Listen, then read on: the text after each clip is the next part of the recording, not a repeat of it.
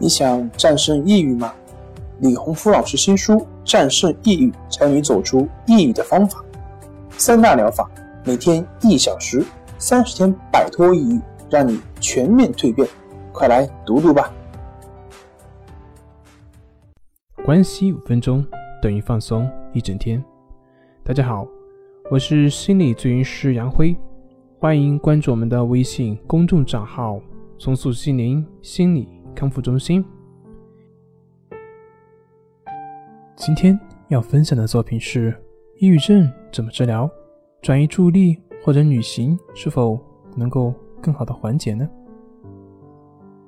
大部分人在现阶段还不能客观的去了解心理疾病，对心理问题会存在很多的认识误区，所以很多时候是在想当然。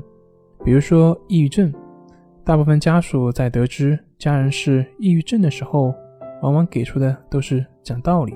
出去散散步、放松等等建议。讲道理呢，就比如说想开点，我以前也是这样的。那么你还有一些就是说，你到底有什么想不开的呢？说出来，我帮你一起分析分析。要知道，我们讲道理往往并没有什么作用，反而只会加重患者的心理负担，加剧他的内心冲突。因为很多时候，患者对道理的了解。并不一定比你少。如果说有效果的话，那么其实陪伴以及理解才会更有效果。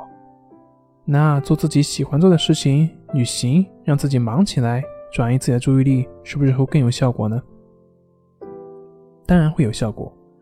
从短期来看的话，轻度患者或者是疑似的患者，那么在这些活动中去转移自己的注意力，让自己。没有时间去思考、去感觉，让自己去换个环境，远离那些刺激源，不再去跟那些症状去纠缠，那么这样见效往往是比较快。但并不是说这样就好了，这样就可以完全康复了。从根本上来说，如果是抱着缓解症状或者是治愈的目的的心态的话，那么这还是一种逃避，是一种变相的对症状的纠缠。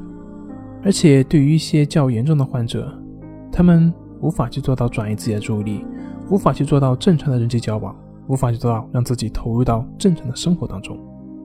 那么这样做呢，并不能从根本上去解决问题。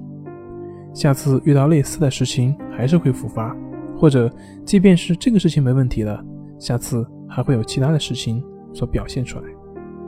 所以在这里，我引用一下李洪福老师在《战胜抑郁》这本书里面的一句原话：“旅行自然是很好的。”这必然可以舒缓心情，获得某种启发，但是前提是不要带着某种目的，只当是散散心，换个环境，不贪求什么，如此，结果自然会好。